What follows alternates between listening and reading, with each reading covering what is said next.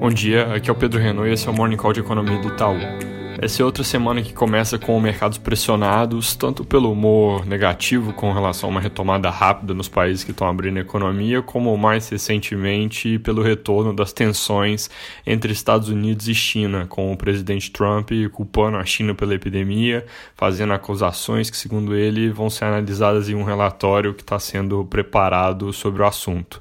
Ele também ameaçou cancelar a fase 1 do acordo comercial por enquanto não houve nenhuma resposta concreta por parte da China, mas é importante monitorar esse assunto. A gente tem eleições nos Estados Unidos em cerca de seis meses e esse ponto é um que chama bastante atenção, cativa muitos eleitores, então é bem provável que o Trump continue mais agressivo, inclusive porque ele está indo mal nas pesquisas e aí com isso as relações entre os dois países ali elas podem voltar a ser mais instáveis daqui para frente.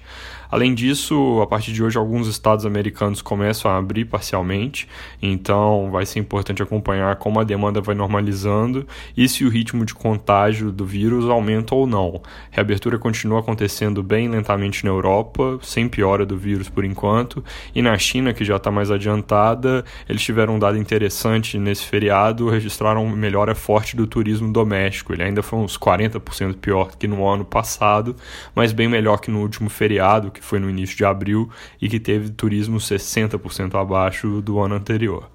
Vindo aqui para o Brasil, mercados também devem abrir a semana no vermelho. Além da pressão global de hoje, o nosso feriado de sexta-feira teve queda dos mercados lá fora, onde estava aberto, e aí isso acaba sendo incorporado nos preços na próxima sessão, que é hoje.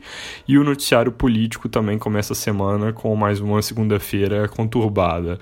Ontem houve novas manifestações em Brasília com presença do presidente. Ele fez um discurso forte contra o judiciário legislativo, parecido com o que aconteceu alguns domingos atrás. E isso isso causa bastante repercussão hoje nos jornais, principais meios de comunicação. Além disso, segundo a Folha, o presidente estuda renomear para a Polícia Federal o delegado Ramagem, que tinha tido a indicação barrada na semana passada pelo STF. Isso é algo que pode aumentar o clima de desconforto ali entre os poderes. Isso tudo num contexto em que a gente tem notícias sobre o depoimento do ministro Sérgio Moro, ex-ministro, perdão, para a Polícia Federal, então com o potencial de causar volatilidade adicional nos ativos locais essa semana. Uma outra notícia importante do fim de semana Mudando um pouco de assunto, é que o Senado aprovou o pacote de ajuda a estados e municípios. Eles tiveram mais negociações com o governo, aumentaram o tamanho total do pacote para cerca de 120 bi, que são divididos meio a meio entre transferências diretas de dinheiro e suspensão de pagamento de dívida. Contrapartida que tinha sido negociada do congelamento de salários de servidores, ela também acabou sendo enfraquecida, mas de qualquer forma o que passou não é a bomba que poderia ter sido.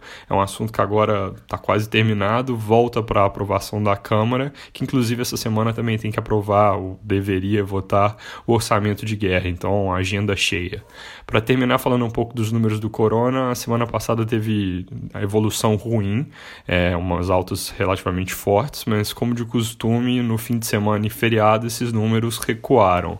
Vai ser importante hoje ver se tem outro salto inesperado, como aconteceu na segunda-feira passada. Normalmente esses saltos estavam vindo só na terça ou não.